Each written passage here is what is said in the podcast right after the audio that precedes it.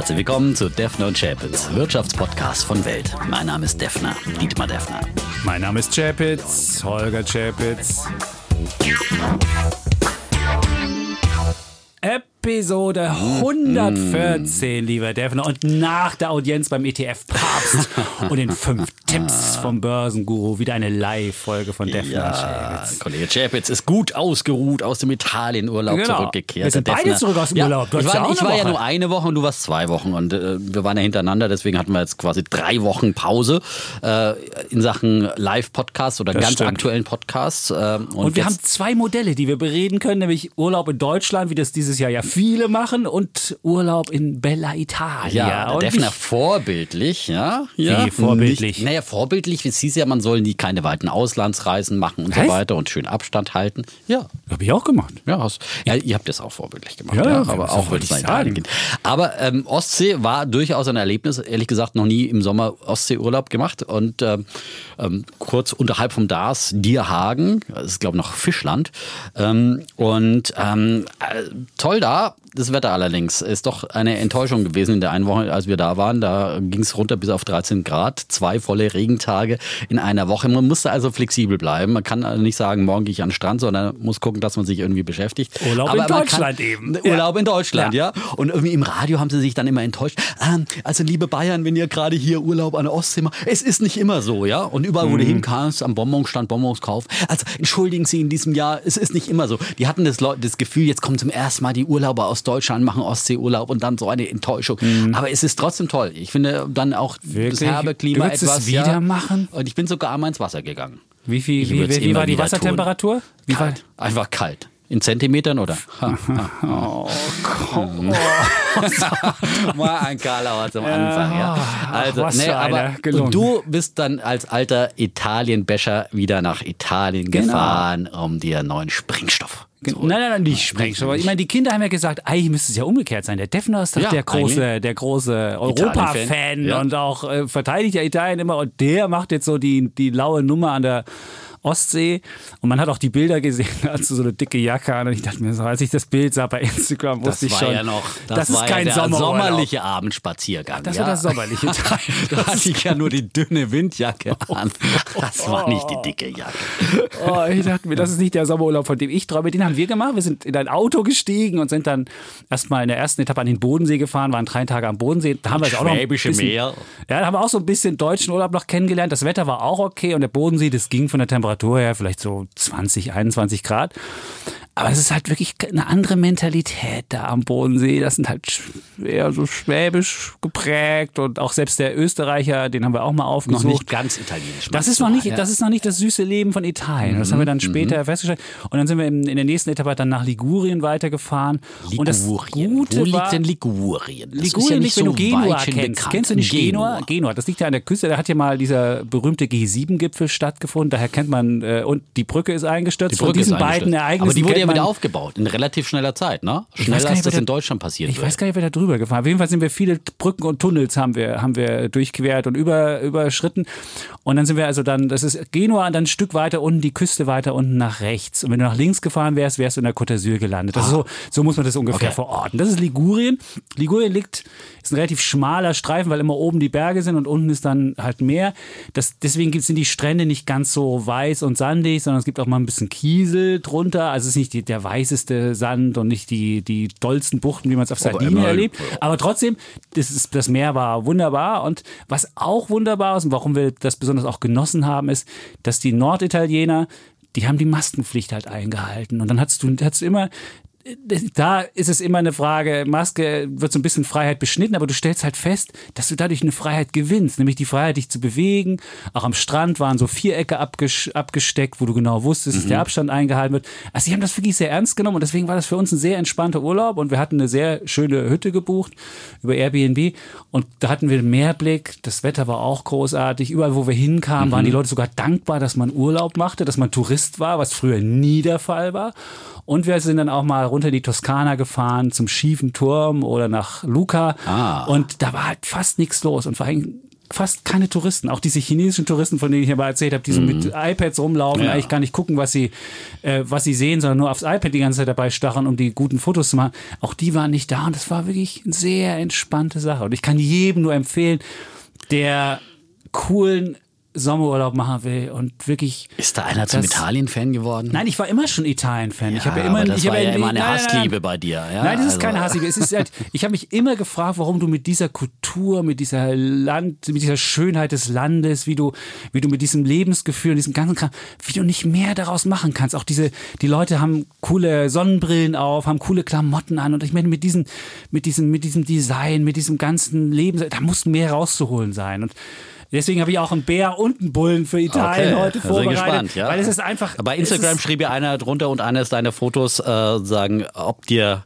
wohl äh, den Hashtag Love Italy der Defner abnehmen wird, ob dir der das durchgehen lassen wird. Und eigentlich muss man sagen, ja, also ich meine, wir sind jetzt mal gespannt, was zu Italien dann noch so kommt. Ich liebe dann werden wir Italien, ja, das Land ist ja, Ich liebe Italien, aber du bist immer wie einer, der sagt, ich liebe meine Freundin, äh, die ist so unkompliziert, so spontan. Und dann, aber ständig wird sie gerückt, weil sie unpünktlich ist, weil sie ihre Sachen rumliegen lässt, weil sie, weil sie, weil sie, weil sie. Ja. So ähm, wenn ich man sagt, nicht. ich liebe ein Land, ich liebe diese Kultur, dann muss man es halt auch insgesamt so nehmen und dann muss man halt auch eine etwas lockerere Art in anderen Dingen vielleicht mal akzeptieren und das ist halt dann der Gesamterfolg äh, Italiens, weil sonst ko- kommen auch keine kreativen Produkte raus. Du meinst, äh, da wenn muss man er so also auch die ist wie Socken die rumliegen Deutschen. lassen ja? können, meinst du? Möglicherweise. Ja. Wenn es äh, schöne Prada-Socken sind. Ja, Ja, die Prada- ja, äh, gut, aber wir Aber sind gespannt, was da noch so kommt. Ähm, wir, wir haben ja gesagt, wir lassen jetzt äh, Bullen und Bären heute, unsere, wer neu bei uns ist, wir haben ja immer diese Rubriken Bulle und Bär, einmal Daumen rauf und Daumen runter und ein Thema, das wir diskutieren.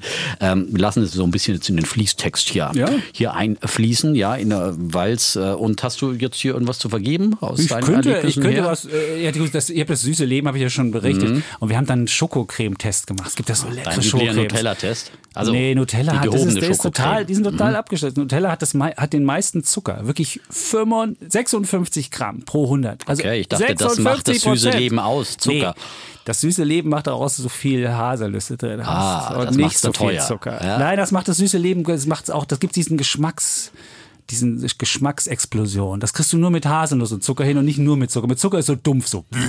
Aber mit Haselnuss, Mit Haselnuss. und Zucker, das ist das wahre süße Leben. Das, was so, was so komplex daherkommt und was nicht so dumpf daherkommt. Aber äh, Unser Schokoladencreme-Gourmet. Ja, wer gerne sehen Demnächst machen wir mal einen Schokoladencreme-Podcast oder Machen wir. sowas, ja, so Spezialitäten. hat mir auch jemand geschrieben, ich sollte besser bei der wirtschaftlichen Sachen weitermachen, sollte mich mit den, mit den Essensangelegenheiten, das sollte ich anderen überlassen, weil ich das auch natürlich getwittert und gepod, Also, äh, Instagram ah, habe, meine Schoko äh, Schokoerlebnisse, Competition und ähm, ja. Der Wahnsinn, der Kollege. Und es ist aber immer noch so, dass. Nutella in, in Italien 30% teurer ist, auch wenn du Kinderriegel da kaufst. Alle Ferrero-Produkte sind im Land von Ferrero 30% teurer als in Deutschland. Ja Und gut, es ist weil es Italiener halt zu schätzen weiß und dann auch bereit ist, mehr dafür auszugeben, ja. Aber die haben mittlerweile Also der Hering war an der Ostsee auch teurer als in Berlin, kann ich da sagen. Wirklich? So Ist ist es. Man, obwohl man denkt, der springt da direkt Direkt, aus ja. dem Meer auf den Teller und trotzdem kostet dann Matthias Filet einfach 16,50 Euro oder sowas, ja? Mit Ist denn Bratkartoffeln Preis-Leistung? Hm? Preis-Leistung an der, an der Aber so Ostsee, ist es halt gut? in touristischen Gebieten. Aber ist das gut an der Ostsee? Ich hatte immer das Gefühl, dass gerade die Ostsee Also auch das ist jetzt nicht so dicht besiegelt, Ja. ne? aber es gibt natürlich auch äh, Lidl und Aldi da. Und, ja? äh, ja gut, okay, und aber, aber wenn du jetzt sonst, wenn du, jetzt- essen und im gehst und solche Sachen. Ja, aber du zahlst immer irgendwie wirklich, wenn du zwei Hauptgänge hast und, und äh, ein Glas Wein dazu, 50 Euro. Haben wir immer bezahlt zu Ja, zweit, gut. ja. Das ist, ähm, und in Berlin bist du das ja nicht gewohnt. Wenn du das, ja, kannst ja eher. Für 50 Euro kannst du richtig 25 krachen lassen Euro fast. Ganz genau. Normal Ja, ganz richtig geht, essen geht. So, Gut. Ähm, also von daher, aber ich meine, das nimmt man ja in Kauf, wenn man in Urlaub fährt, würde ich sagen. Und ich habe immer nur Fisch gegessen und finde es lecker. Also ich, ich würde auf jeden Fall wieder an die Ostsee fahren. Ich finde, es ist wirklich äh, was anderes, wenn man da mal einfach mal so eine Fahrradtour macht. Man kann auch mehr machen, als immer nur in der Sonne liegen. Ja, wenn es ein bisschen, kann man in wenn's ein Italien bisschen auch, da frischer- Kultur, da Naja, kannst du da musst du ja so schwitzen. angucken. Ja, ich war auch What? schon. War, wir waren Äh, auf du Klassenfahrt mir mal sagen, in du Toskana. In der Darf mehr 11. sehen Klasse, kannst als in in der Italien? 11. Klasse Ja. Klassefahrt durch auf Toskana? der, in der Toskana. Ja, Ja, und? und wir wurden immer dann rumgekutschiert im Bus den ganzen Tag lang von einem Ah. Etruskergrab zum nächsten. Straßen und von einer Sehenswürdigkeit zur nächsten. Bei 40 Grad im Schatten werden Campingplatz direkt am Meer.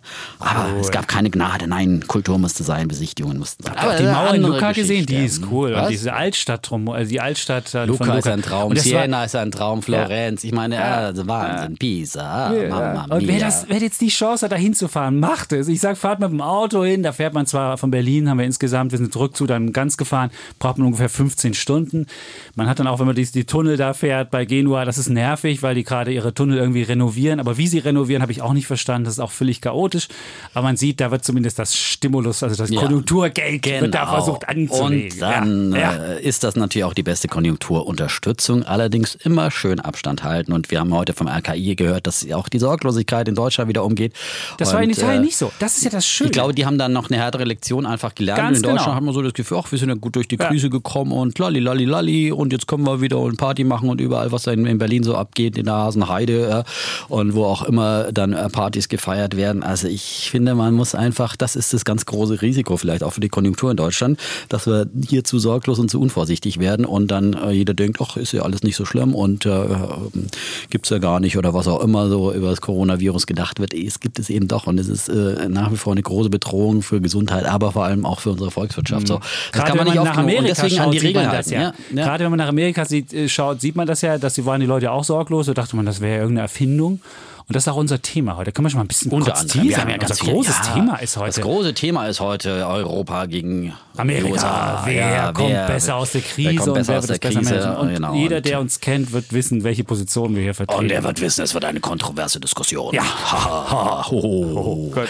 Ähm, würde ich mal zu aber meinem, du nicht, ja. Würde ich mal zu meinem äh, Bullen kommen, mhm. weil wie du sagtest, ja eben schon gesagt. Ja, ich würde sagen, ich fange mal an, das machen wir sonst nie, mhm. sonst man muss ja auch was Neues werden.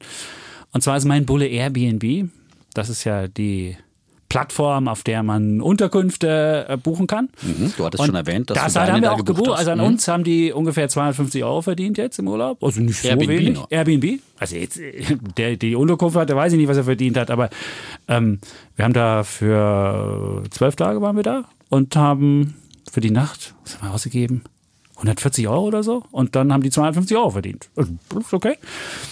Und äh, wir haben halt festgestellt, dass Airbnb immer noch die Plattform ist, wo man ganz tolle Sachen auch finden kann. Und äh, Airbnb ist ja die Plattform gewesen, die jetzt in der Krise besonders eins auf die Mütze bekommen hat. Die haben ja 80 Prozent ihres gesamten Umsatzes in der Krise verloren. Also sie haben zwölf Jahre gebraucht, um, die ganze, um, das ganze, um den ganzen Umsatz aufzubauen und haben innerhalb von sechs Wochen 80 Prozent davon eingebüßt. Da sieht man, wie hart das Unternehmen getroffen hat. Aber was man auch sieht, kann man so ein gewisses Comeback sehen. Also nicht nur wir haben da ja gebucht, auch andere machen das. Auch wenn man jetzt sieht, dass es eine andere Form des Buchens ist die Buchung, die haben wieder eine Million Buchungen ungefähr, aber die Leute buchen nicht große Städte, sondern die buchen eher so ländliche Gegenden. Und es ist in den ländlichen Gegenden viel mehr jetzt äh, los, als es früher der Fall war. Und es sind auch Buchungen eher, die unter 100 Dollar die Nacht sind. Und normalerweise macht man auch höher. Also das Geschäft kommt noch nicht so richtig wieder zurück, aber es kommt zurück. Und Airbnb hat jetzt auch angekündigt oder durchblicken lassen, dass man den Börsengang, den man ja verschoben hat wegen der Pandemie, dass man den wieder machen wird. Und es gab so Gerüchte, dass man das so machen könnte, wie das Nikola, Nikola gemacht hat, dieser äh, Brennstoffzellen-LKW-Hersteller, der einfach ein anderes, ein Börsenmantel sich besorgt hat und darüber dann, der an der Börse schon ist und dann da reingeschlüpft ist und dann so einen Börsengang gemacht hat ist meine Frage, aber ich glaube, Airbnb wird das auch als große Werbemaßnahme. Gerade wenn man einen Börsengang macht und das so klassisch macht, wir gehen aufs Parkett und an der Glocke läutet und so weiter, glaube ich schon, dass da die Werbewirkung nochmal größer ist. Auf jeden Fall würden sie das tun. Und woran man auch erkennen kann, dass es wieder aufwärts geht, es gibt ja Anleihen, die Airbnb begeben hat, zwei Milliarden im April. Und die notieren an der Börse weit über dem, über 100 Prozent. Also man sieht, dass da keiner eine Pleite sieht oder keiner größeres Ungemach. Wert wird ungefähr auf 26 bis 30 Milliarden geschätzt. Und ähm, ja, ich kann mir vorstellen, dass das, wenn die Leute, auch wenn sie vielleicht anders buchen werden, aber dass, wenn die Leute buchen, dann buchen sie es da. Und deswegen glaube ich schon, mhm. Winner takes all ist ja so ein Prinzip. Also das sind gerade die Großen, die da sind, ob es jetzt vielleicht auch an, vielleicht Booking oder was auch immer. Aber diesen haben jetzt den großen Zugang und die kleineren sind eher die Verlierer. Deswegen glaube ich, mhm. dass Airbnb da ein großer Gewinner ist. Und deswegen ist es mein Bulle der Woche. Sehr schön. Airbnb-Aktie würde ich auch sofort äh, du auch kaufen. kaufen? Nicht zu jedem Preis und man muss ja mal gucken nach so einem Börsengang dann, wenn es mal hochschießt. Aber da gibt es ja dann in der Regel auch immer gute Einstiegschancen nochmal. Ähm, da würde ich auf jeden Fall mir auf die Watchlist legen. Und äh, apropos äh, Booking, ich habe Ja. bei Booking gebucht, ja, jetzt an der Ostsee haben wir dort gebucht. Ähm, auch zum Beispiel wegen der super Stornierungsbedingungen. Ähm, an der Ostsee konnten wir wirklich am selben Tag für das Hotel äh, noch bis abends um 18 Uhr stornieren. Und das gibt dir halt natürlich in solchen Corona-Zeiten, wo du einfach nicht weißt, welche neuen Reisebeschränkungen kommen jetzt möglicherweise oder welche neuen Beschränkungen äh, insgesamt, äh, wirklich eine, eine Sicherheit, dass du sagst, okay, ich buche jetzt einfach mal und wenn es dann doch anders kommt, dann kann ich auch wieder stornieren und das ist doch wunderbar. Und deswegen, in der Tat, werden die Großen hier die Profiteure sein. Die Plattform und Booking ist für mich eben die Plattform hauptsächlich für Hotels und äh, professionelle Betriebe, die bieten ja auch mittlerweile Ferienwohnungen an wie bei Airbnb. Aber ich glaube, Airbnb ist immer noch die Hauptplattform. Da geht man hin, wenn man einfach äh, sozusagen eine private Wohnung sucht, sucht zum oder eine Ferienwohnung und zu Booking so geht man Häuschen, eher, das wenn man, cool. wenn man, Ja. wenn man ähm, professionelle Unterkunft Mhm. sucht. Und deswegen glaube ich, die beiden werden sich da nichts nehmen, aber sie werden immer dominierender werden und äh, haben viele andere Plattformen, die es da gab, schon mehr oder weniger auch abgehängt. Und sie haben halt der große Vorteil ist, sie haben ja nicht diesen großen Kostenapparat, ne? wie sie können TUI, die Kostenapparat eigene Hotels auch. haben oder So sowas oder eigene Kreuzfahrtschiffe und dann natürlich voll drunter leiden. Ich habe mir auch ein paar Booking-Aktien da kürzlich gekauft, ähm, nachdem der Kollege Röhl sie bei uns im 100. Podcast empfohlen hatte. Ja, Okay. kann man noch erinnern. Und, Aber so doll sind die nicht die gelaufen. sind nicht so doll gelaufen. Das ist wirklich irritierend. Ja, die Also, leiden, die ja gut, weil von Tief haben die nur 30 Prozent gemacht. Und Ja. haben andere Tech-Aktien haben ja Genau. längst ihr ja gut, weil die jetzt Chart natürlich kein direkter. Profiteur sind, weil natürlich weltweit weniger gereist wird insgesamt. Mhm. Leidet natürlich Booking schon auch. Im Gegensatz zu, keine Ahnung, den Homeoffice-Profiteuren, ist ja klar. Aber ich glaube, dann äh, in der Nach-Corona-Zeit spätestens, da wird äh, einfach, dann werden die noch eine stärkere Stellung haben. Okay. Als bisher sowohl Airbnb wie Booking. Also da finde ich, bin ich absolut bei dir. Und wir haben jetzt zum Beispiel, wenn man auch nochmal Wanderferien dann äh, in Österreich, wenn da alles glatt läuft, dann Anfang September, äh, auch wieder bei Booking gebucht, auch wieder mit einem Tag vorher stornieren und kriegst nochmal extra Genius-Rabatt und so weiter. Also ich, ich, finde es Okay. gut. Natürlich gibt es auch in Deutschland dieses HSR, äh, HRS. HRS, ja, HRS. ja, ja. Aber die sind halt international dann nicht so stark aufgestellt. Ja. Naja, also ähm, Und ja. du findest Booking coole, coole Sache? Also ich habe jetzt Ja, ich finde, ich, ich habe auch schon bei Airbnb, aber das ist ja eher so die, die Privatwohnung, Ja. die ich auch in, in Ferien oder so Okay. da gebucht habe. Ähm, aber wenn ich jetzt ja, Hotel oder so buchen würde, würde ich, würde ich Booking bevorzugen. Okay. Also ich habe jetzt mal gerade geguckt, sind 50 Prozent der Analysten sagen kaufen, 50 sagen halten. super. Ja, also so, hm. Kursziel Ja, ja. 1412 und die ist bei 1470 Grad. Ja, aber diese Kursziele der Analysten. Wir Ja, das ist- ist- das sieht man ja bei- bei das wir ja Tesla, bei, bei, bei. Oder bei Wirecard. Oder, ja, Wirecard. Wirecard ist mein Bär der Woche. Ich sag schon mal voraus, aber das ist jetzt gerade der- ja, so ein kleiner Teaser. Ja. Das ist ein Teaser. Da würde ich, da würde ich mit meinem Bär der Woche ja. jetzt erstmal kommen, bevor wir hier irgendwie... Genau, macht, weil das ja noch Das urlaubsbedingt ist, ist ein ne? Urlaubsding, Ja, weil es ja. geht wirklich um, um äh, ich habe es ja schon an so ein bisschen durchklingen lassen. Ähm, was an Italien mich immer irritiert, ist Wachstum in Italien. Das ist auch mein Bär der Woche. Und zwar Jetzt kommt die Hassliebe eben. Ne?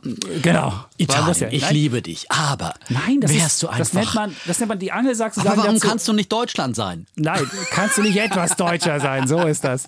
Nein, das ist die Tough Love, so nennt man das. Und, äh, Im Angelsachsen sagen Tough Love, das ist so, wie du deine Kinder erziehen solltest. Wenn du ihnen zu viel Liebe gibst und einfach alles durchgehen lässt, dann werden sie zu unerzogenen Gören. Und, der Herrgott liebt, die straft er, hieß es früher in meiner christlichen Erziehung. Ja, Ja. der, der Nazi, Ja. Der, das, das hast du mit der, Die der züchtigt Religion er, die züchtigt ja, ja. er. Die züchtigt, ja, ja, genau. Also Wachstum in, in Italien ist mein Bär der Woche. Und ähm, warum ist das so? Seit 1999, also seit dem Euro-Beitritt, hat Italien kein Wachstum mehr gehabt, unterm Strich. Also wenn du mal eine Kurve machst und die, das Bruttoinlandsprodukt dir anguckst, die, ähm, in dieser Woche wird ja das ähm, Bruttoinlandsprodukt fürs zweite Quartal vorgelegt und das wird wahrscheinlich ganz schlimm ausfallen, minus, keine Ahnung, 12 Prozent oder so. Und dann, wenn die 12 Prozent wegkommen, ist dann sogar nicht nur ein Nullwachstum, sondern haben wir sogar ein leichtes Negativwachstum. Und dann ist es so, dass das Land seit 1999 kein Wachstum mehr gehabt hat. Und das ist dramatisch, weil äh, irgendwo muss das Geld ja hingekommen sein. Das, zum einen ist ja die Schuldenquote gestiegen von 114 Prozent auf 155 ungefähr, also 40 Prozentpunkte. Da sind Schulden gemacht worden. Und dieses Geld Und das sind real, das ist ja in realen Sachen. Wo ist bitteschön das Geld hin? Aus diesem Geld muss doch irgendein Wachstum kommen. Und ich habe geguckt, wo kann das Wachstum sein? Dann habe ich gedacht, okay, möglicherweise ist es ja so, dass Italien einfach einen Bevölkerungsschwund hatte, dass sie kein Bevölkerungswachstum hatten, dass vielleicht das BIP pro Kopf gestiegen ist. Jetzt habe ich mir das angeguckt. Nichts. Auch das BIP pro Kopf ist null seit 1999. Also in 21 Jahren null. Und zwar bei 26.000 dürfte es, auf 26.000 dürfte es ungefähr fallen. In Deutschland haben wir ungefähr 36.000. Dann dachte ich mir, na gut, möglicherweise das Geld ja umverteilt an die Börse. Das kann ja auch sein. Vielleicht ist da ja der Wahnsinnshype und da geht was los. Man kann ja auch innerhalb einer Volkswirtschaft umverteilen und vielleicht gibt es da was. Und dann habe ich mir den MIP, FTSE MIP, so heißt der Index, angeguckt. Und da hat der Index minus 45 Prozent. Der ist ohne, also anders als der DAX hat er keine Dividenden drin. Wenn man die Dividenden mit reinnimmt, hat man auch am Ende plus minus null. Also auch da ist nichts zu machen.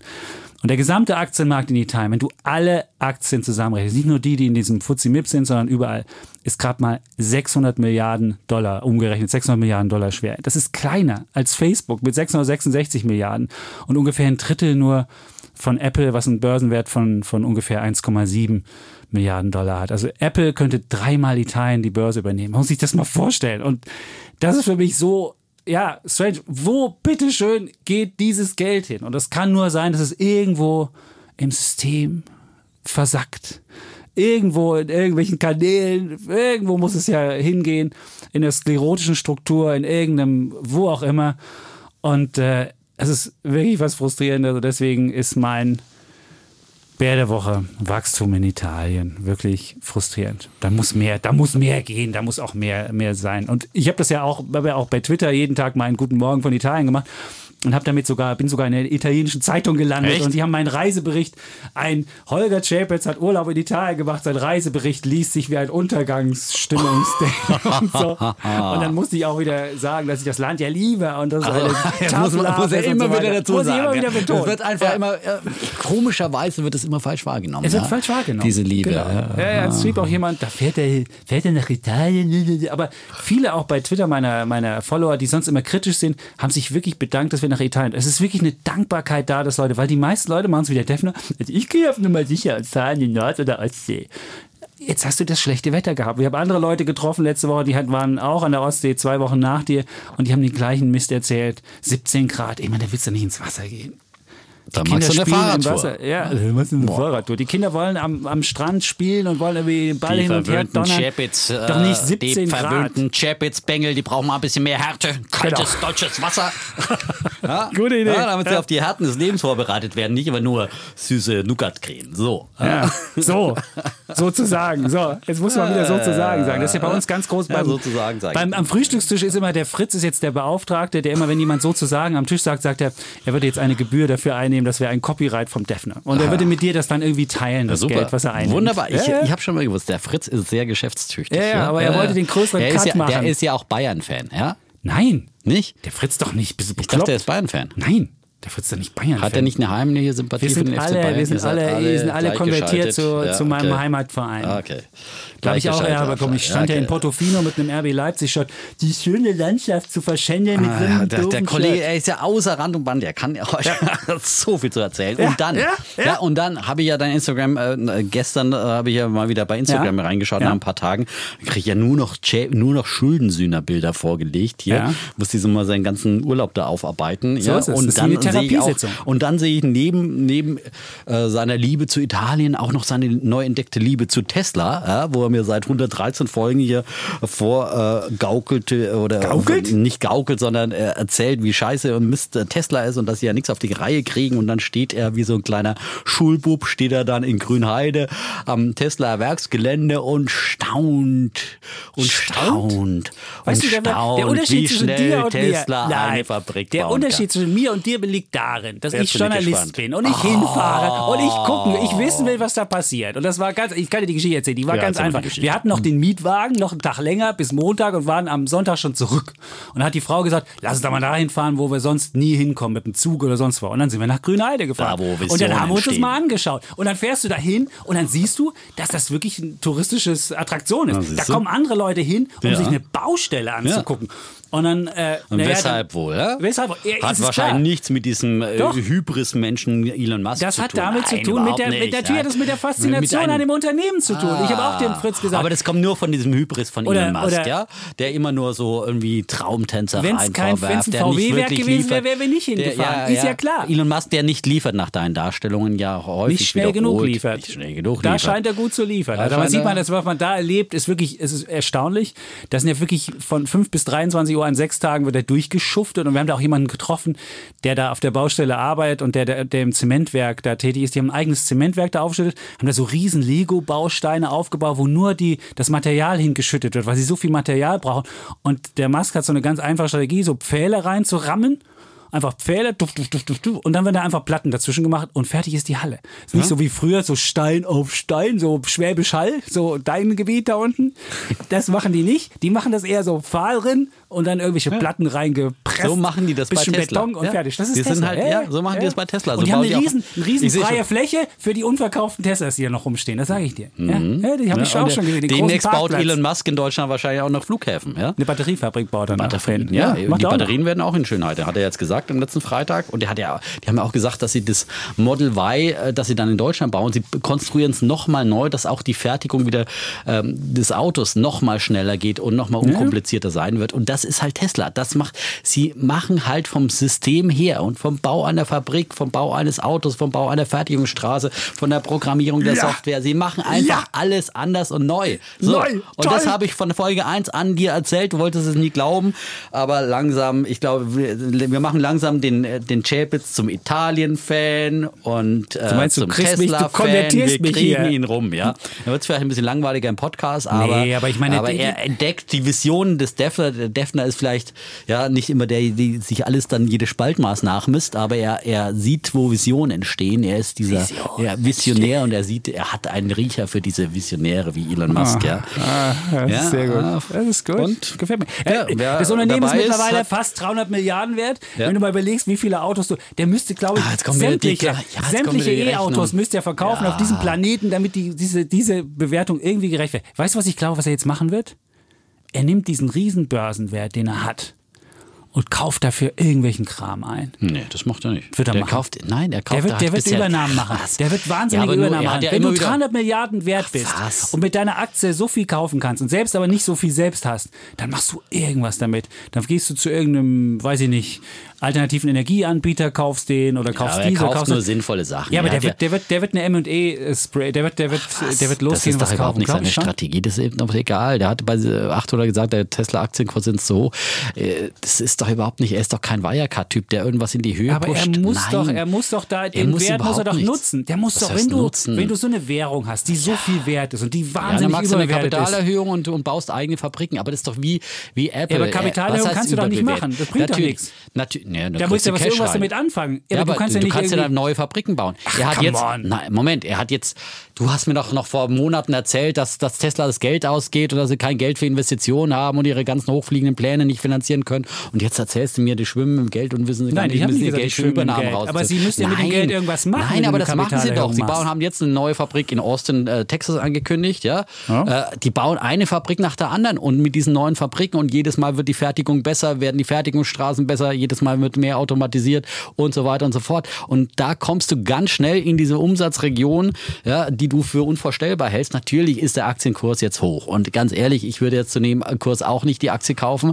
Ja, ich bin froh, dass ich sie habe, aber ich habe auch gesagt, dass ich sie jetzt nicht mehr verkaufen würde und bin auch der Versuchung nicht erlegen, vor den Zahlen nochmal schnell zu verkaufen und äh, irgendwie zu, zu, zu, Zahlen, versuchen, die Zahlen wieder waren ja schon da. ja, die letzte Woche. Ja, Ja. Die waren ja super wieder. Ja, Die Zahlen wieder waren nur super, weil er diese, diese Zertifikate verkauft hat. Ja, das und bei anderen Autobauern sind sie nur super, weil sie einen Finanzarm mit dabei haben. Das zählt halt das Gesamtergebnis. Ja, Ja, aber es hat ja nicht mit Das Autos Gesamt- verkaufen zu tun, Natürlich wenn hat du das mit, mit Zertifikate verkaufst für das- 52 Das hat damit Millionen. zu tun, dass du die Autos der Zukunft baust, die emissionsfrei sind. Ja? Und sie werden weiter, äh, das vierte profitable Quartal in Folge, damit haben sie jetzt für den S&P 500 äh, qualifiziert und Ja, da das werden sie halt durch- aufsteigen. durch das, diese- das steigert durch die nochmal die Nachfrage. das auch hin. Ich das sind verkaufe keine Tricks. anderes. Natürlich sind das Tricks. Nein, Tricks Natürlich sind das, was das Tricks. Wirecard gemacht hat. Das sind keine Tricks. Das sind legale Geschäfte. Das sind, hat nichts mit Tricks zu tun. Sie verkaufen etwas, nämlich CO2-Verschmutzungsrechte, die andere Autobauer, weil sie einfach zu blöd sind, es nicht auf die Reihe kriegen, dass sie saubere Autos bauen. So. Und das, was äh, Tesla im Überfluss hat, das können sie verkaufen, legal auf dem Markt. Ja, das aber hat du nichts mit das- Tricks zu tun. du Das Wort das- Tricks in doch, diesem Zusammenhang. Tricks ist das, was Wirecard gemacht Nein, hat. Ja? das, ist, das, ist, das ist Betrug. Wirecard war kein Trick, Wirecard war Betrug. Was du da machen kannst bei diesen, diesen Zertifikaten. Trick, Betrüger, du, das ist- das nein, der eine du liegt kannst, die, du kannst diese Dinger verkaufen und kannst sie dann buchen, so dass du zwei Kapital, dass du zwei Quartale im Plus bist. Der hat, der hat dieses Mal so viel verkaufen müssen, damit er das Ding ins Plus gekriegt hat. Das war ein hauchdünner Gewinn und dieser hauchdünne Gewinn ist nur 105. dadurch zustande kommt, dass er seine, seine Verschmutzungsdinger verdoppelt hat gegenüber dem sie Vorjahr die Einnahmen. Und das ist das 400 ist, das Millionen würde ich haben sie als, damit Das eingenommen, würde ich ja. als 248 Millionen. Das würde ich als Was? Trick Ich bezeichnen. dachte 400 Millionen, egal. Oder, oder waren es 400 Millionen sogar? ich glaube, So, es sein. 420 Ja, Millionen. Also egal. Ja. Insgesamt. Ja, siehst du, und das ist, das ist, das das ist, das ist, Ich das ist. Bilanz, oh, wie soll ich sagen?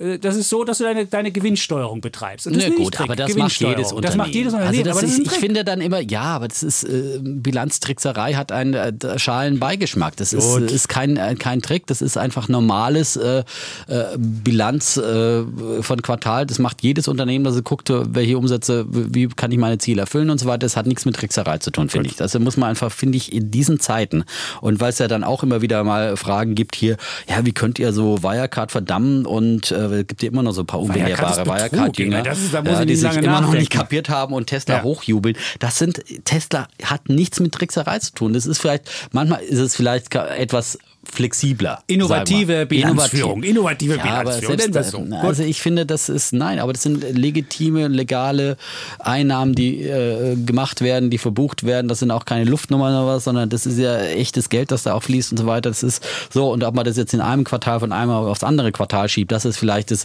an der äh, kreativen Buchführung, Mhm. ja, äh, das Einzige, ja.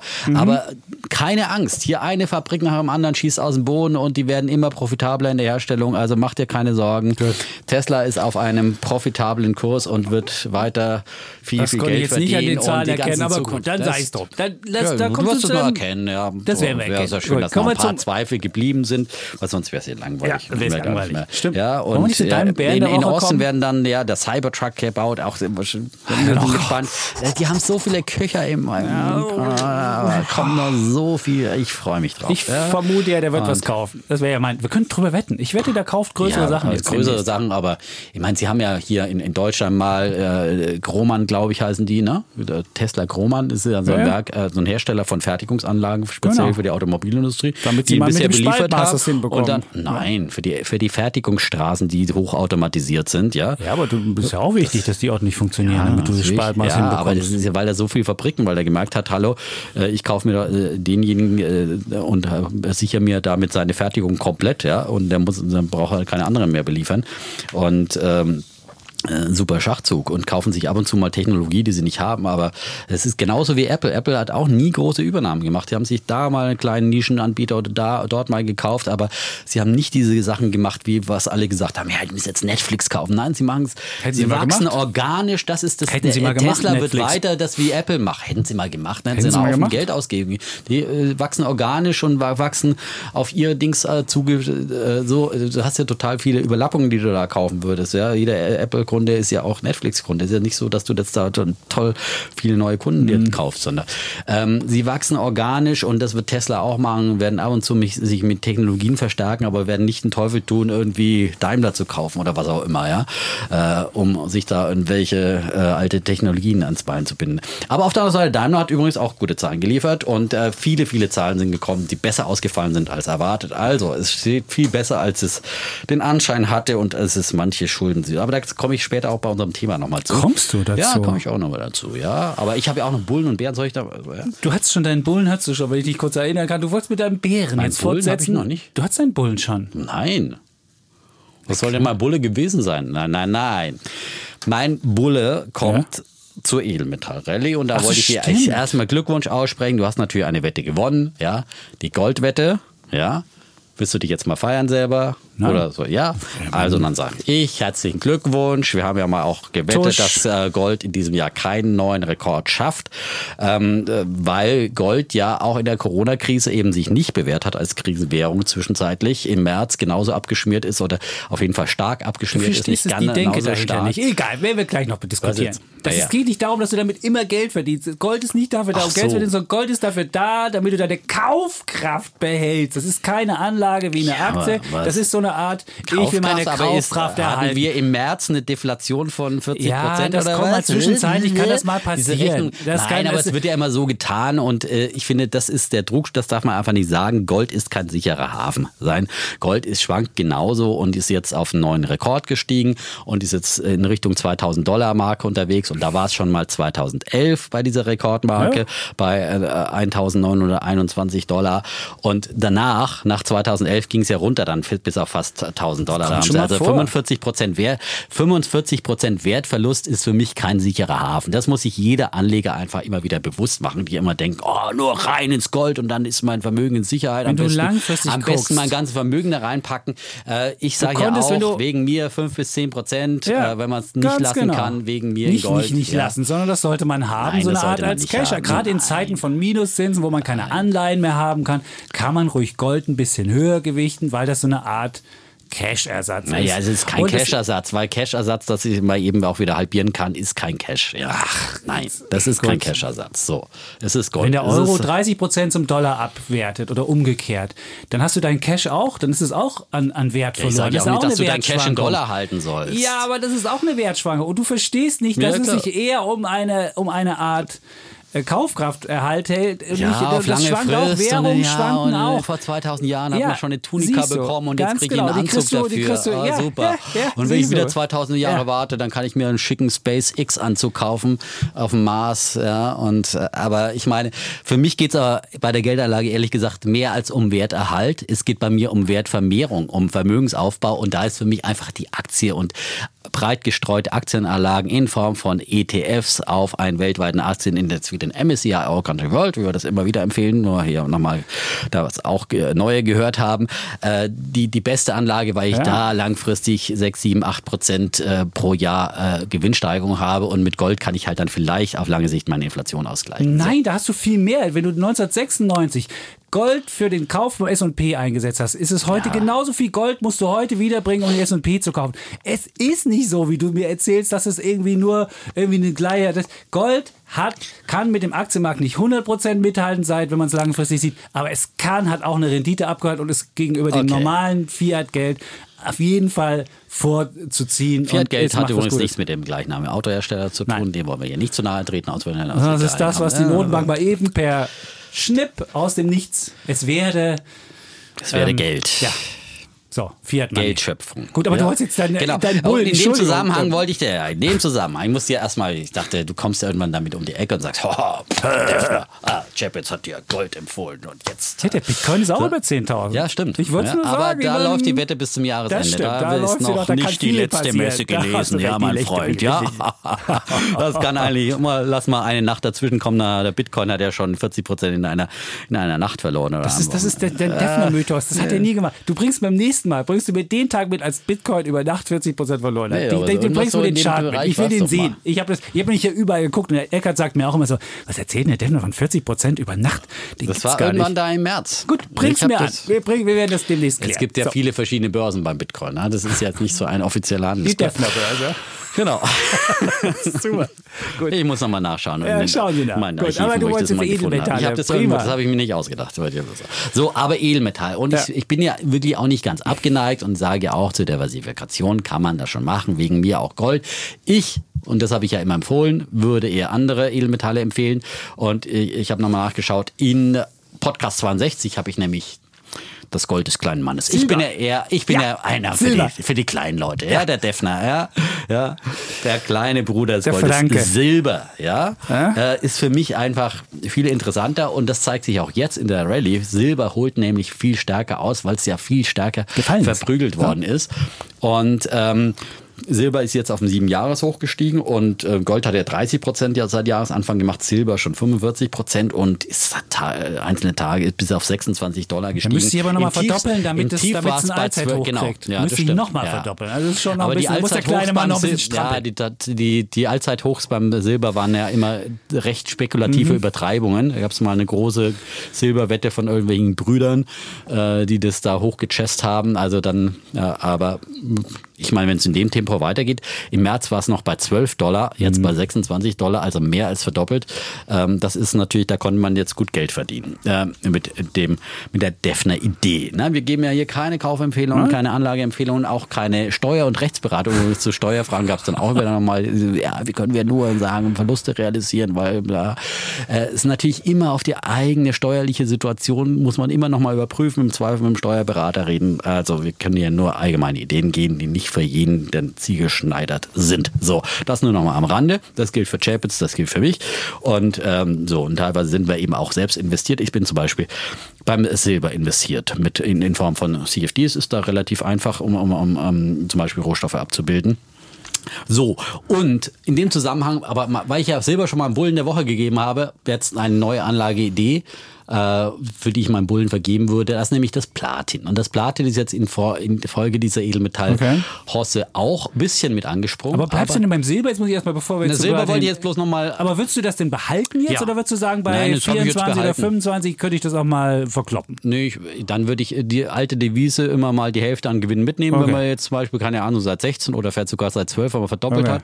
Okay. Äh, finde ich, kann man mal die Aber Hälfte mitnehmen. Ansonsten behalten. würde ich, Gut, äh, okay, ich behalte bevor das jetzt. zum nächsten- zur ich behalte das jetzt erstmal. Ich glaube, Ja? da ist noch ein bisschen was drin, weil, also Silber ja, vielleicht zwei Punkte dazu und dann bringen. Äh, das sind Dinge, die gelten ja auch für.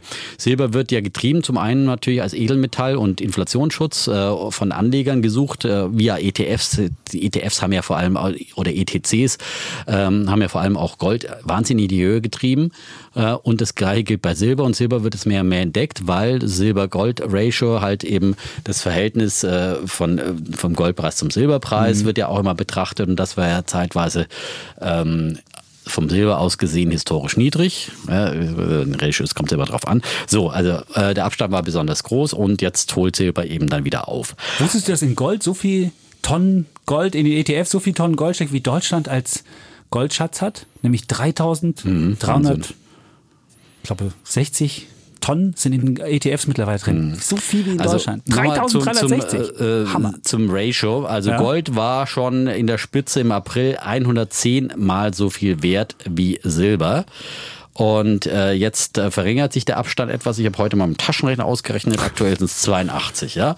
Also für 82 Silberunzen kriegt man eine Goldunze. Das ist aber auch noch über dem historischen Schnitt. Das immer noch über den historischen insofern Schnitt, behältst du dein Und Silber noch ein bisschen. Genau. Insofern, äh, glaube ich, da ist noch was drin. Und auf der anderen Seite ist es eine Wette auch auf eine Konjunkturerholung, weil Silber ja eben nicht nur Edelmetall ist sondern und Schmuckmetall, sondern eben auch Industriemetall.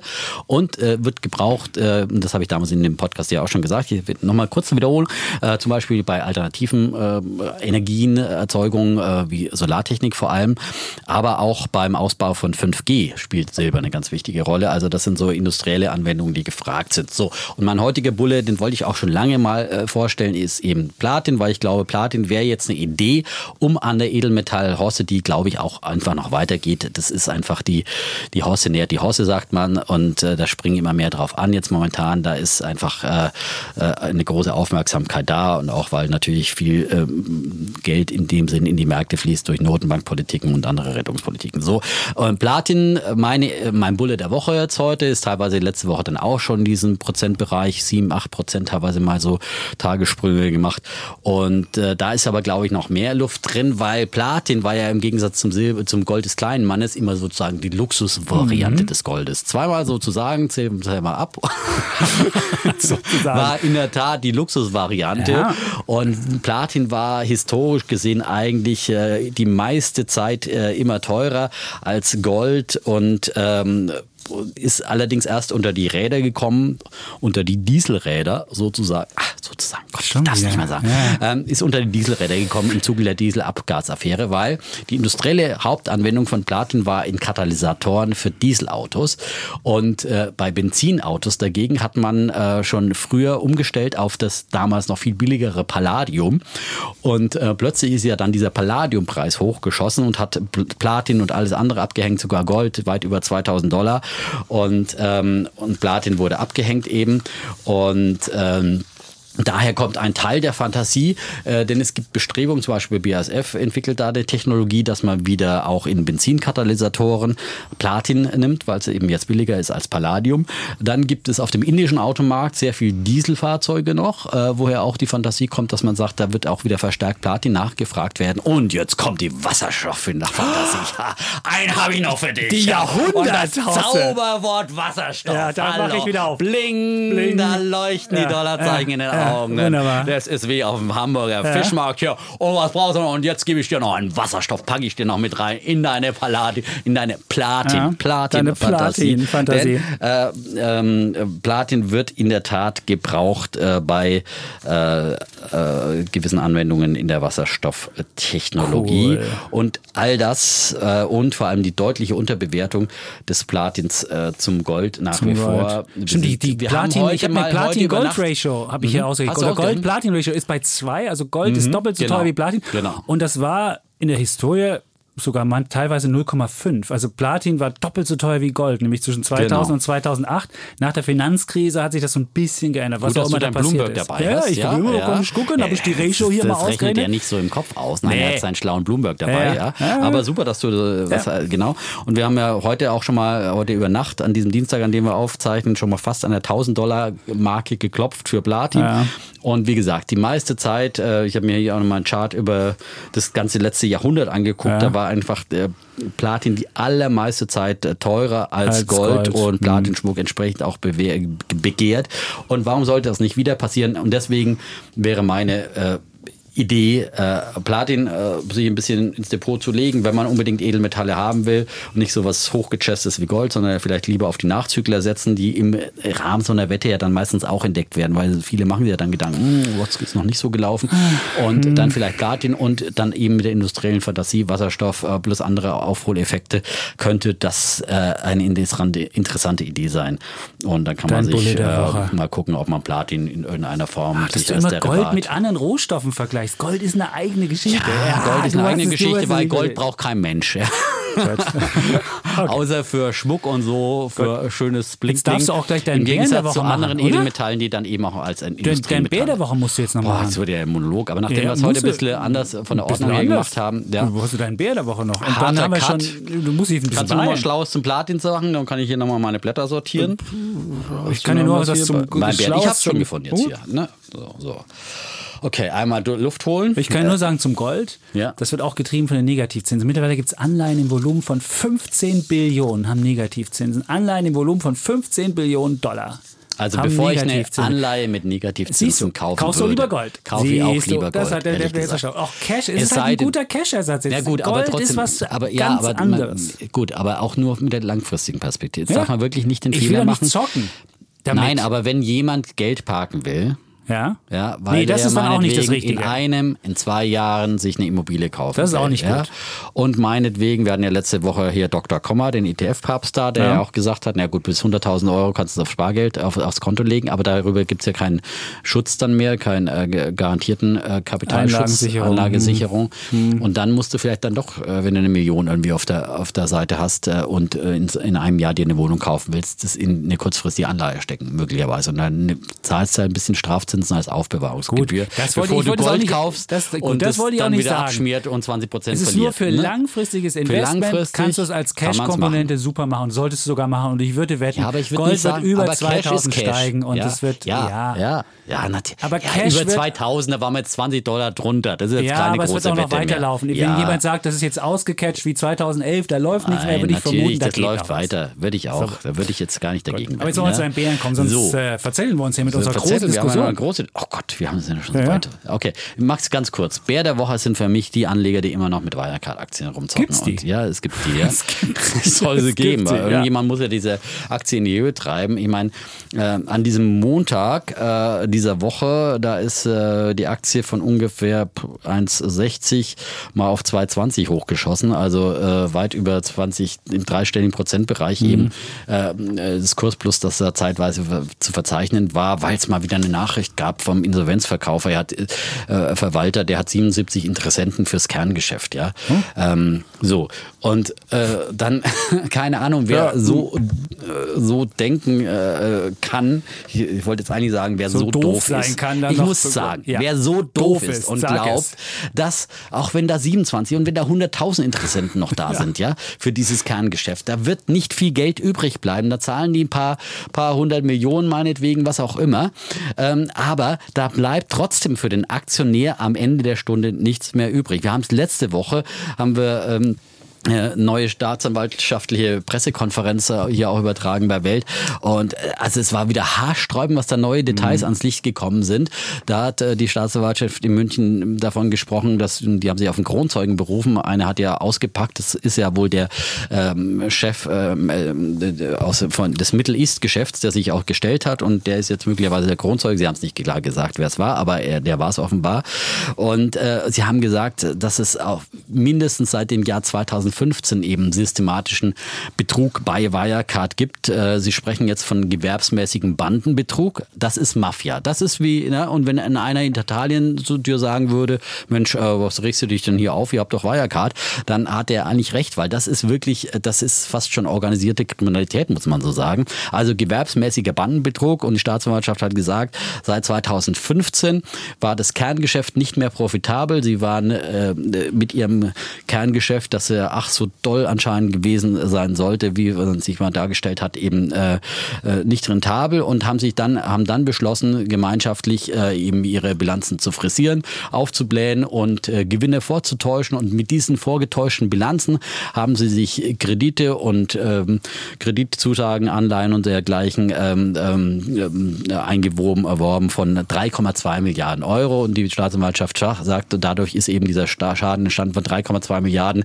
Die Staatsanwaltschaft in München sagt, äh, sie glauben nicht, dass äh, sozusagen äh, ähm, da noch viel übrig bleiben wird für die Gläubiger von diesen 3,2 Für die Milliarden. Gläubiger. Für die Gläubiger. Und dann sind die Aktionäre und, und die Gläubiger tiefer. sind Ja. diejenigen, die die ersten Ansprüche ersten haben beim Ansprüche. Insolvenzverwalter. Und die Staatsanwaltschaft sagt, die werden von diesen 3,2 Milliarden, die sie an Krediten, Anleihen ausgereicht haben, kaum noch was wiedersehen. So, und jetzt kann man mal rechnen, was, wenn der Insolvenzverwalter dann doch ein paar Kröten einsammelt, was könnte dann noch für den Aktionär übrig bleiben? Ja, Gott sei Dank ist er nicht nachschusspflichtig, muss man da sagen. Also er muss nicht nochmal nach. Der Aktienwert wäre negativ Aber- eigentlich. Minus aber 27 Euro eigentlich- müsste die Aktie genau, notieren. Ganz genau so notieren, ist es. Ja? Ganz genau. Aber da kann der Aktionär sagen, Gott sei Dank, wenn ich mit einer Null rauskomme, Anders als dann habe ich Glück das gehabt. gab's ja und da kann man einfach, ja. ja. genau, beim Öl wir mal bei minus 40 Dollar. Ja. Ja. Das sollte man bei Aktien vielleicht auch mal einführen. Ne? Dann So es. würden die Risikoberechnungen anders ausfallen. Nein. Mhm. Aber wer jetzt immer noch, wie heute, 1,80 für eine Wirecard-Aktie zahlt, dem ist nicht zu helfen. Ja? Ja. Der zockt einfach rum und denkt, morgen finde ich einen Dümmeren, der sie mir für 1,90 abkauft. Oder irgendwie träumt davon, die steigt wieder auf 8,50 Euro oder was auch immer. Finger weg, raus mit dem Ding. Wenn es geht, Verluste äh, realisieren und vielleicht kann man sie steuerlich geltend machen, wenn man äh, über den Freibetragsgrenzen ist und, und sagen, okay, äh, weg damit. Und es ist mir wirklich eine Lehre für alle Zeiten. Wir haben es schon öfters hier gesagt im Podcast, wir hatten ja auch vorher rechtzeitig drauf, aber ich will es nochmal deutlich sagen, es gibt immer da draußen noch ein paar, die sich dann von irgendwelchen Foren oder sowas da irgendwo zu was hinreißen lassen. Raus damit mit dem Zeug, ja? Wäre doch eine tolle Börsenmantel für den Airbnb-Börsengang. Genau. Das wäre auch so eine Sache. Okay, also, Aber da müssen sie vielleicht erstmal die 3,2 Milliarden Verluste dann. Das nimmt auch keiner als Börsenmantel, weil ja dann eben diese Verlustvortrag. Verluste. Vielleicht kannst du es irgendwie nutzen. Verlustvortrag. Ja, genau. Für Tesla das vielleicht, vielleicht? ja? Ja? Vielleicht übernimmt Tesla. Ja. Vielleicht übernimmt Tesla Wirecard, ja, weil sie jetzt so viel Geld haben, damit sie ein bisschen Verluste bei abschreiben können. Ironie muss man sagen, es sich um Ironie, Ironie gehandelt bling, hat. bling, Genau. Vorsicht. Aber Danke. so, solch, garantiert gibt es überall da draußen solche Theorien. Ja, bestimmt. Gut, Ja. aber ein schöner Bär der Woche. Gut. Ja. Jetzt bevor du jetzt das Thema vorschlägst, dann würdest du ja wieder reden, würde ich noch Ja. ganz kurz ein Feedback. Wir haben ja, wir gucken ja immer regelmäßig auch A, in die Mails an, B, auch was Menschen uns bei iTunes für nette Sachen schicken. Und eine Sache An fand ich total Rezensionen. nett. Ja, es Rezensionen. gab auch ein bisschen Haue. Gab's, ja. Aber wir hätten, wir hätten nicht kritisch genug bei Herrn beim, Kommer beim nachgefragt. einen haben wir nicht nachgefragt, den anderen haben wir nicht, Nicht ausreden ausreden lassen. lassen. Also wir können es auch keinem recht machen. ja. Wenn, wir, wenn wir dazwischen gehen, dann heißt es, "Äh, die unterbrechen ja ständig den Gast. Wenn wir den ausreden lassen, dann heißt es, ja, die haben ja nicht nachgefragt. Also bitte, Leute. Ja, Aber wir machen es einfach, wie wir denken. Ja? Genau, wir machen jetzt, wir machen Wir eine, freuen eine uns auch über gute Rezensionen. Genau, es, gibt, es gab eine am lobt. 19. am 19. Juli. Ähm, stand drüber Aktien und Dating und dachte ich schon, hey, wir haben ja schon hier so ein bisschen Extension gehabt, Brand Extension, so ein bisschen Om und so diese Sachen. Aber es geht anscheinend auch bei Dating. Ich hatte letzte Woche ein Date mit einer super Frau. Sie interessiert sich auch sehr für Aktien und als sie gefragt hat, ob ich irgendwelche Podcasts höre und ich gesagt habe, dass ich euch höre, da hatte ich direkt einen fetten Pluspunkt, da ihr ihr absoluter Lieblingspodcast seid. Wow. Bester Podcast für Finanzen und Dating. Danke für euch. Dafür Grüße an Nelly. Mit einem, mit einem Kuss bling, bling, bling, Herzchen, Herzchen, Ja. Herzchen. Ja, ja, ja, ja, ja. Ah, Kann ich ein bisschen Geigen spielen? Kannst du- kannst du Geigen? Wir hoffen, dass daraus eine fruchtbare Beziehung Ja, wird. Das wäre genau. doch toll, oder? Ich meine, wir haben ja hier schon Kinder zur Welt Susanne gebracht. Schöner sozusagen in kriegt jetzt ja auch ein. Kind. Susanne dann wird Schöne. sie hoffentlich auch. Dann wird Susanne sie hoffentlich Schöne, auch dann noch einen unsere Podcast Wetterfee, die uns lange begleitet hat So und mit ETF-Sparplänen eingestiegen ist Ja, und äh, ja. unserer Protagonistinnen, die uns in der 100. Ausgabe ja auch eine Botschaft Aber es geschickt ist doch hat. Schön, dass wir jetzt auch irgendwie so zum, zum äh, Gespräch werden können. Das ist toll. Und ich habe das ja, ich, wir sind jetzt im neuen Gebäude ja bei Axel Springer, sind Im wir Campus den Campus es. umgezogen. Ah. Also wer das mal sehen will mit diesem fetten Atrium und diesem tollen, kann mir bei Instagram folgen. Und bloß Herzchen geben, weil sonst und er Herzchen wieder- geben. So ist es, sonst bin ich traurig. Und da saß ich dann gestern an der, es gibt da so einen äh, kostenlosen Eisstand. Das ist wirklich cool, also so eine kostenlose Voll die Eisbox. Start-up, äh, Für die, weil wir auch mit Start-up-Menschen da. dabei sind. Und dann gab es dieses, dieses kalifornische Eis und die beste Sorte, die am schnellsten auch weg war, war Gibt's das dann auch noch, wenn wir Blaubeere. Nee, dann kostet's was. Das ist jetzt nur eine Anfangszeit, weil sie es nicht fertig gebracht haben, diesen Start-up-Menschen ihre kostenlosen Sachen in ihre Räume zu stellen. Das steht dann halt so Die kriegen mittendrin. weiter kostenlos, die Ja, Zweiklassengesellschaft, ja. Wenn du Old und New bist. Economy. Ja, Oh, und dann hab ich dann hast immer auch- so verschiedene Bändchen dann, Ja, oder? Wie grünes und gelbes Ich Bändchen. traf dann auch jemanden, so ist ja auch gewollt, dass man sich dann trifft. Und da traf ich auch und besprachen so ein bisschen drüber und Diener. sagte ihr so, die kam vom Brand Studio und sagt so, ich bin dafür da, damit ihr überhaupt hier arbeiten könnt. Das fand ich schon, die, das war eine gute Eröffnung. Und dann haben wir aber über, haben wir über Aktien und Börse gesprochen. Und als sie dann merkte, dass ich was da so ein bisschen, so ein bisschen verstehe, habe ich sofort einen Essenstermin, hat sie mir reingestellt. Ein Natürlich so wie die Essenstermin, neuen ein Essenstermin. Date? Auf der, auf Du wirst der, verheiratet. Eher 15 Jahre glücklich. Oben auf der Terrasse werden wir jetzt essen und werden über Aktien reden. Und dass du mit Aktien Punkte sammeln kannst bei Frauen. Ich meine, wann, wann hast du das erlebt? Ich meine, das ist, Vor allem du, du hast doch gar keine Ahnung von Aktien. Ich würde sagen, da muss ich schon den Defner daten. Aber ich bin natürlich auch glücklich, ja. Also, du, also, aber wenn okay. sie einen Aktientipp haben will, ja, also ich sage, wenn wenn sie einen Verzehnfacher soll haben sie- will, soll sie dich Ja, daten. Und wenn ja. sie einen langweiligen Wenn ETF äh, nimmt. will, wie sie ihr Vermögen langfristig erhalten kann, sodass sie auch in 2000 Jahren noch etwa den gleichen Geldbetrag Wenn hat, ja, mit Hilfe von Ja. Gold, dass sie irgendwo im Boden verbuddelt, ja, und wenn sie es wieder aufbuddelt, dann wenigstens keinen Verlust gemacht hat. Wenn das ihr Anlageziel ist, dann kann sie den okay. Den Gut. daten.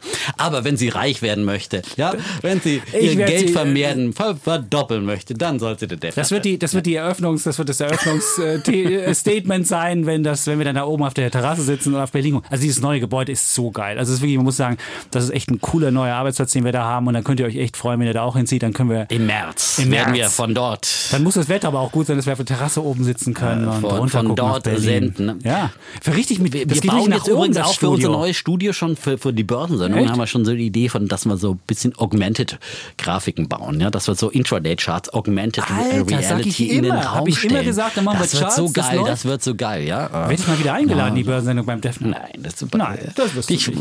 Ja, Mann, Nein, den Defner Vielleicht mal zum Gold darfst du Du dann lädst kommen. lieber deine, weiß ich nicht, wen ein. Leute, ein, die Ahnung haben.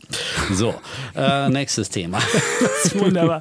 Gut, Defner, dann würde ich sagen, äh, ja, haben wir es, oder? Nee, Ah, wir haben noch ein Thema. Hallo, unser. Hauptthema Nach in guter alter. Tradition nach einer Stunde. Wir wollten, eigentlich hatten wir uns heute vorgenommen, wir machen mal wieder unsere Standardzeit eine Stunde. Stimmt. Mhm. Die wir wirklich schon lange nicht mehr geschafft haben. Aber nach dem Urlaub, da kann man noch mal ein bisschen, Ja, ne? hat da auch gibt's ja so viel zu erzählen. Ist auch Therapiebedarf. Ja, ist so, man läuft und der, ja der Chapitz hat ja, so viel zu erzählen, Ja. was es alles Tolles in Italien gibt. Ja, Und da wie- wollte ich ihn auch nicht stoppen. Ja. Das wäre ja schade, wenn er schon mal mit so einem positiven Italienbild kommt. Ja. Es wäre ja schade, wenn er das nicht ausleben dürfte, bevor er dann nächste Woche dann wieder rumnölt. Ja.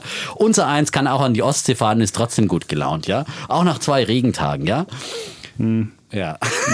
Gut, bitte. So, aber jetzt fange ich mal an. So, Ja, und das, so äh, ich knüpfe mal an an Italien. So und ähm, ich versuche es jetzt mal kurz zusammenzufassen. Gut. Meine These. Ich glaube, dass wir in dieser Corona-Zeit eine möglicherweise große Wende sehen für Europa insgesamt. Eine Wende zum Besseren. Europa hatte lange Jahre der Krise hinter sich und Lange äh, Jahre, zehn, würde ich mal ja, sagen. Mindestens zehn. Genau, ja, mindestens Mehr zehn. sogar. Ja, ja. Hm? Und bei Italien noch ein paar Jahre mehr. Aber ich glaube, 22. Italien als ganz, äh, Italien sei schon, Europa. Also, Europa als Ganzes ähm, könnte möglicherweise als Krisengewinner aus dieser Corona-Zeit hervorgehen. Und das zeigt ähm, eins ganz klar, der Euro-Dollar-Kurs. Äh, der Euro zieht nämlich in letzter Zeit deutlich an zum Dollar. Das sorgt übrigens dann auch dafür, dass der Dollar schwächer wird, dass das Gold steigt. Äh, Im Umkehrschluss nochmal äh, eine kleine Nebenreplik. Aber vor allem ist es jetzt, äh, früher war es ja oft eine Dollarschwäche oder eine Dollarstärke, je nachdem. Jetzt sieht man doch mehr und mehr eine Euro-Stärke. Der Euro entwickelt eigene Kraft und das liegt an zwei Punkten. Ähm, zum einen an dem großen Rettungspaket, das geschnürt worden ist in der letzten Woche. Dieser historische EU-Gipfel, vier Tage und vier Nächte, wurde durchverhandelt in äh, Brüssel und da wurde hart gefochten und es da gab es da wirklich äh, ja, viel Rangeleien und viel böse Worte sicherlich auch, aber am Ende hat man sich doch durchgerungen äh, und hat ein Ergebnis erzielt und eben diesen 750 Milliarden Wiederaufbaufonds geschnürt. Äh, da wurde nochmal verhandelt und wurde dann etwas mehr eben an ähm, Krediten, also die direkten äh, Hilfen, die nicht rückzahlbar sind, wurden runtergehandelt von den frugalen vier, die dann für die frugalen fünf wurden, also die sparsamen. Und auf der anderen Seite wurden die Kreditraten, Zuschussraten etwas erhöht. Aber am Ende ist es ein Riesenpaket und ein Riesenerfolg, vor allem für die Architekten, für Merkel und Macron, die das Ganze äh, mit konzipiert haben und natürlich dann auch äh, für die EU. Und ähm, das Historische an dieser Geschichte ist äh, ja, dass man einen historischen Schritt in Richtung gemeinsamer Finanzen gemacht hat, weil dieser Fonds ja ähm, aus äh, von der EU finanziert wird. Also äh, und äh, zum ersten Mal in der Geschichte die EU dafür Anleihen ausgeben wird oder auch ähm, dafür dann Steuern kassieren wird, weil man zum ersten Mal dahin geht, dass man ähm, ähm, ja der EU einen eigenen Finanzrahmen gibt. Das ist das Historische und das ist äh, möglicherweise ähm, eine wirklich großer Schritt in die Weiterentwicklung äh, der EU und das werden dann Kritiker kritisieren. Ich finde es einen großen positiven Schritt, weil das der nächste Schritt in Richtung Vereinigte Staaten von Europa ist und weil man sowas dann eben auch nur mit einer stärkeren Fiskalunion schaffen kann.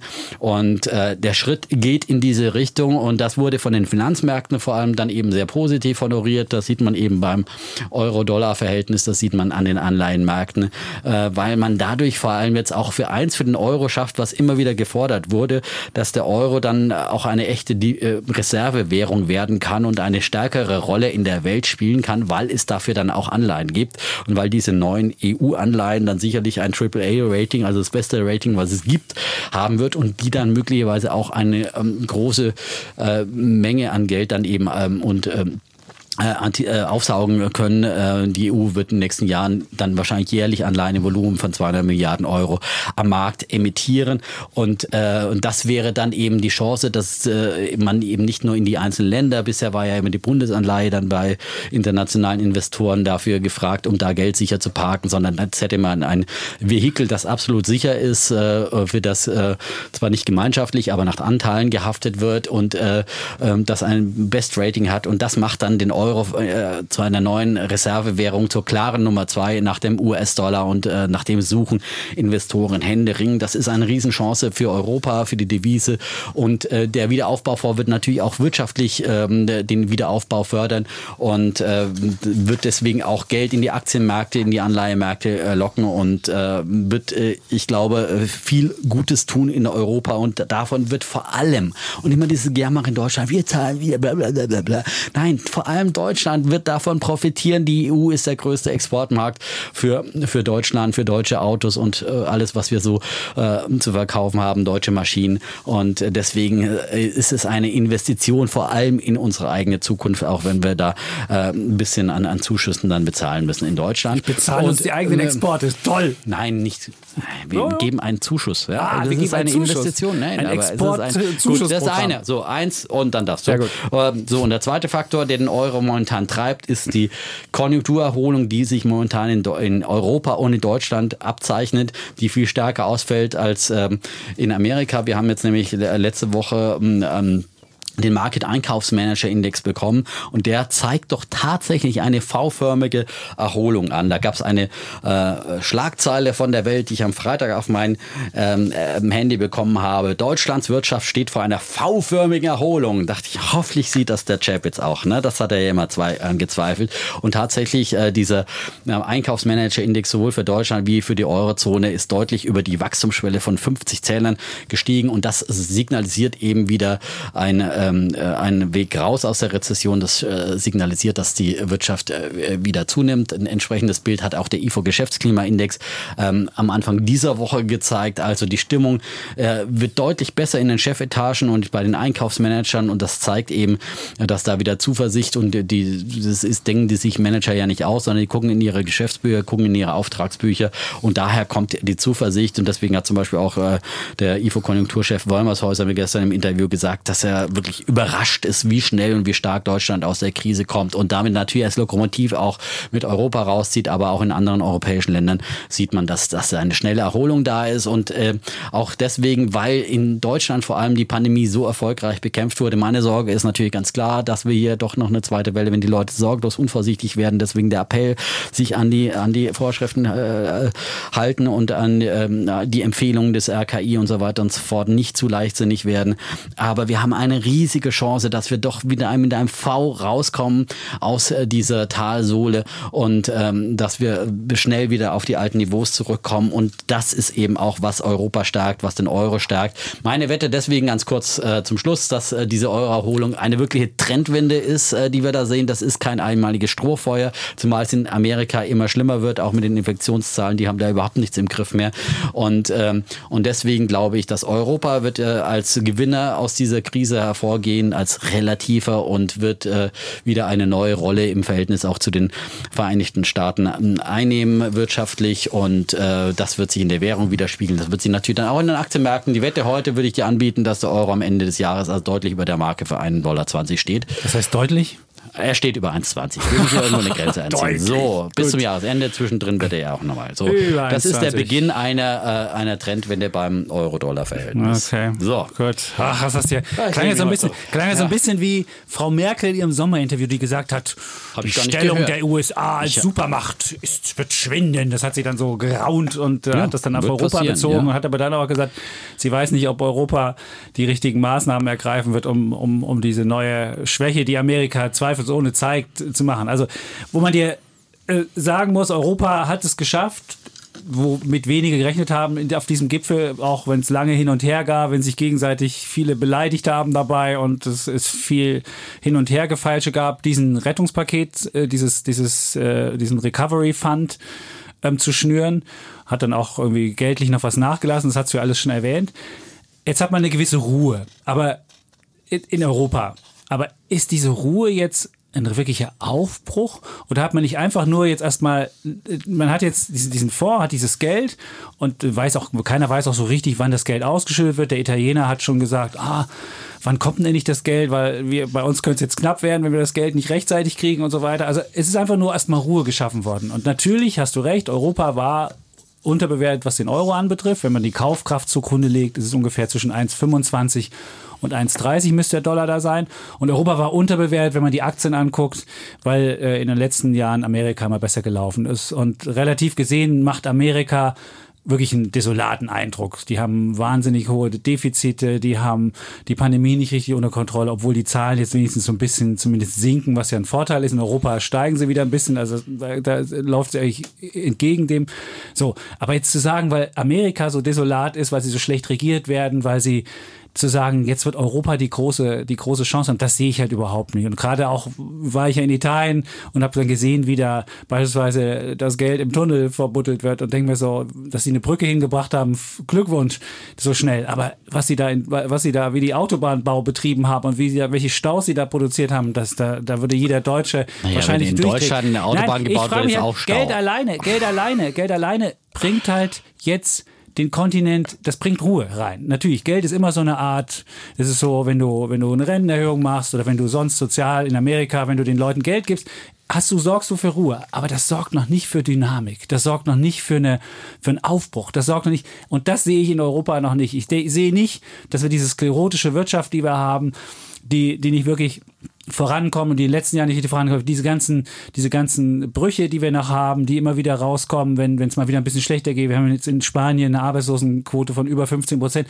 Und all diese Sachen, dieses unterschiedliche schnelle Wachstum und diese, das kann ich auch bei diesem, bei diesem Geldsegen kann ich noch nicht erkennen. Und ich kann nicht erkennen, dass Europa jetzt mit, mit diesem einen Fonds, der ja begrenzt ist, und dann kannst du auch nicht irgendwie sagen, dass diese, dieser, äh, diese Anleihen, die dann begeben werden, die sind ja viel zu klein im Volumen. Wenn du mal siehst, was die US Treasury, was der amerikanische Anleihemarkt, wie groß der ist, und jetzt kommst du mit so kleinen EU-Rettungsdingern, das wird da keine, damit kannst du doch keine, keine, keine ähm, Reservewährung schaffen, wo du richtig Geld investierst. Das ist viel zu klein, das wird, das, das kann ich auch nicht erkennen. Also ich kann das nicht erkennen, dass es so wird, und deswegen glaube ich nicht, dass ähm, dass es diese, diesen, diesen, diese, diese, diese Momentanaufnahme, die wir jetzt sehen, die, die, die Idee erscheinen lässt, wir würden hinter Amerika, wir würden Amerika zurücklassen und würden jetzt besser dastehen, das kann ich nicht erkennen. Und wenn der Euro zu stark wird, dann ist es, dann kann Italien da nicht mehr mithalten, weil es dann für die Exportwirtschaft stellt. Dann können andere Länder nicht mehr so mithalten. Ein schwacher Euro ist auch mal für die so eine gewisse Stütze gewesen. Erst wenn der Euro wirklich stark wäre und das überhaupt nicht ein Problem wäre, dann können wir das sagen. Und das glaube ich nicht. Ich glaube an die dynamischeren Kräfte in Amerika, an die dynamischen Unternehmen in Amerika. Und du siehst, äh, welche, welche, welche Technologieunternehmen die haben, welche, welche, äh, welche, äh, welche Größe die haben, wie die mal eben einen, einen, einen Börsengang machen, wie die, wie die im Silicon Valley finanzieren und wie die, klar haben die einen Präsidenten, der den ganzen Laden schlecht managt und, und so weiter. Aber diese, diese dynamische Wirtschaft, trotz dieses scheußlichen Präsidenten, die ist so viel dynamischer, so viel besser, so viel, so viel äh, als Europa. Und deswegen kann ich mir nicht vorstellen. Und das, diese äh, Euro-Rallye wird sich selbst so korrigieren, weil dann nämlich die ersten rufen, oh, der Euro ist zu, ist zu stark, da muss die EZB jetzt wieder was tun. Und deswegen wird der Euro nicht über 1,20 steigen, vielleicht mal kurz drüber gehen. Aber nachhaltig hält Europa mit der schwachen Wirtschaftsstruktur das gar nicht aus. Und deswegen würde ich sagen, das wird nicht passieren. Und diese Momentaufnahme ähm, wird nicht sein. Und das zweite, Amerika, klar, jetzt haben wir Wahlen in Amerika und das heißt viel Volatilität, weil die sich gegenseitig noch, noch die Demokraten und die Republikaner gegenseitig noch anmotzen werden und das wird die öffentliche Stimmung wird vergiftet sein. Aber wenn du eine Wirtschaft toll aussehen lassen willst, dann machst du das jetzt, 100 Tage vor der Wahl. Wir haben nicht mehr ganz 100, wir haben nur noch 98 Tage vor der Wahl. Wird der Trump alles machen, damit die Wirtschaft, und wenn er, die, wenn er der Wirtschaft so, so dem, dem, dem Schweinchen noch rote Lippen anmalt und sonst was hat, damit es toll aussieht. Und der wird noch ein Stimulusprogramm machen, noch ein paar Konjunkturprogramme hinten und sonst wie.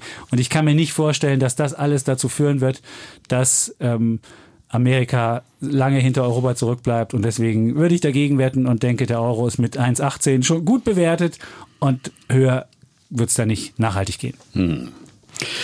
Das sind ja alles Dinge, ich glaube, Amerika muss man auch nochmal gesondert äh, diskutieren ja. und auch natürlich ist dann die Wahlfrage, wie geht die aus, äh, auch ganz wichtig, wie es dann zum Jahresende aussieht. Äh, übrigens zum Thema Staus, wenn du von Berlin ja. an die Ostsee fährst, da hast du auch die Hälfte der Strecke Dauerstau und da geht gar nichts voran. Also das gibt es auch in Deutschland, okay, brauchen wir nicht so nach Italien schimpfen. Und ähm, eins vielleicht noch zum Schluss, La Repubblica hat ähm, kommentiert, nach dem Gipfel trägt Italien viel Verantwortung. Sie schreiben, wir sind das Land, das die meisten Zuschüsse und Kredite erhält und daher wird die Art und und Weise, wie wir sie verwalten, weitgehend mitbestimmen, wie glaubwürdig die gesamte Rettungsaktion der EU-Wirtschaft sein wird. Und ich glaube, das ist in Italien schon angekommen. Die können jetzt nicht mehr die Opferrolle spielen und die bösen Deutschen haben uns den Geld verwehrt und was auch immer. Nee, das Sondern ist auch nicht die so. sind jetzt, ich glaube, da ist schon das, jetzt ein großes recht. Bewusstsein da. Es gibt jetzt kein, äh, auch keine Angriffsflächen mehr äh, für Populisten wie Salvini, die sagen können, hier die bösen Brüsseler, sondern das kann, das haben die Leute mitgekriegt, dass hier ganz großzügig ähm, etwas gemacht wurde von Europa und dass sie jetzt auch mal in der Bringschuld sind. Ich teile mit dir, da ist viel zu machen in Italien, vor allem Reformen, Justizreform, Arbeitsmarktreform, Rentenreform und ja, Italien aber es gibt ja jetzt eine Exit-Partei. Es gibt eine Ital-Exit-Partei, ja? die jetzt sich gegründet hat und die werden einfach sagen, wenn jetzt die Zahlen am Freitag rauskommen dieser Woche, wir haben vom Euro nur Negatives gehabt. Wir sind nicht gewachsen. Der Euro hat uns nicht das gebracht, was wir brauchen. Damit kannst du Stimmung machen. Und das italienische politische System ist seit den 90er Jahren keins, worauf du dich verlassen kannst. Und so wie das Geld, wie ich dir erzählt habe, wie viel Schulden die gemacht haben seit 1998 und wie viel Geld in den Laden geflossen ist und wohin es geflossen ist, es weiß niemand. Vielleicht ins süße Leben, dann haben wenigstens alle was davon gehabt. Vielleicht haben auch irgendwelche anderen schwarzen Kanäle. Und so kann ich mir nicht vorstellen, dass sie es hinbekommen, dass Geld alleine in Italien ist nicht der Schlüssel zum Erfolg, sondern du müsstest Geld haben und noch die Reform dazu. Und was mir aufgefallen ist, dass die Italiener alle Masken getragen haben, also sich verändert haben, dieses, dieses bussi Ja, bussi das wollte ich das, sagen. das sieht, sieht man, da kann sich was ändern. Ja, und das das, gibt ich- das dieses, wollte es ich gibt gerade dieses sagen. Das Bewusstsein. wollte ich gerade das sagen. kann funktionieren.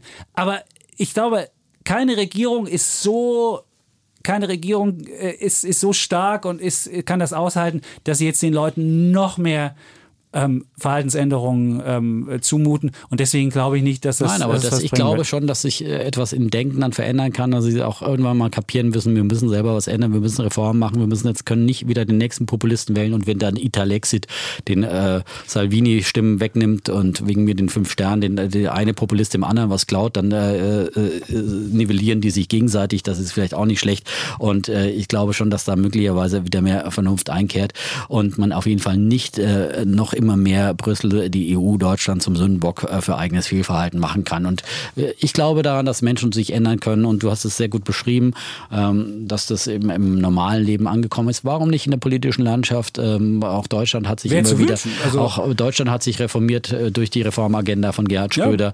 Damals, äh, da waren wir auch der kranke Mann Europas. Wir waren hinter den Italienern ja, am Wir Anfang. waren hinter, Wir waren den, hinter ja, den wir waren der Italienern, kranke Mann Europas und wir haben es geschafft, äh, irgendwie durch Reformen dann uns wieder nach oben zu schwimmen und es ist alles nicht Gott gegeben und äh, auch bei uns nicht und wir müssen uns auch wieder an der eigenen Nase fassen und warum sollte es Italien nicht auch gelingen? Äh, auch Griechenland hat harte Reformen durchgemacht und, äh, und, und Spanien hat auch bewiesen, dass man das schaffen kann und werden jetzt halt stark von dieser Corona-Krise wieder jetzt von der zweiten Welle dann erfasst. Das ist halt wirklich brutal, aber ich glaube trotz, dass das insgesamt wir dann gestärkt da rauskommen, dass die Gelder, die investiert werden in diesem Wiederaufbaufonds gezielt investiert werden, da wird die EU darauf achten, dass es nicht wieder irgendwie für irgendwelche Sozialausgaben verpulvert wird, sondern dass es wirklich gezielt in Digitales, in äh, und, äh, klimaneutrale Techniken, in umweltfreundliche Techniken, ins Gesundheitswesen ge- in, äh, investiert wird und dann äh, wird die Konjunktur wachsen, wird äh, der Wohlstand wachsen, äh, wird, wird alles besser werden in Europa und es wird eine, Ach, dieser eine Idealist, dieser wunderbare Dietmar. Zukunft werden. Ich würde, ja. ich würde Dietmar, dich würde man fast als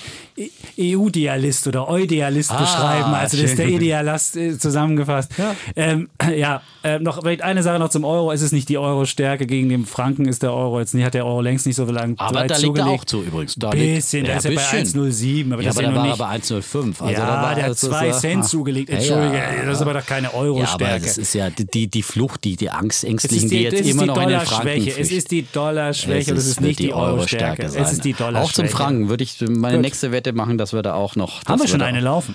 Haben wir eine laufen? 1,10. Nee, echt? Doch, haben wir. 1,10? Ja. Bis Ich glaube zum 1,10. Jahresende? Bis zum Ich Jahresende. Ja. hab den Wettüberblick verloren, ja. Das solltest ja, du mal. Die gewinne ich auch. So, Ja, so ist es. gut.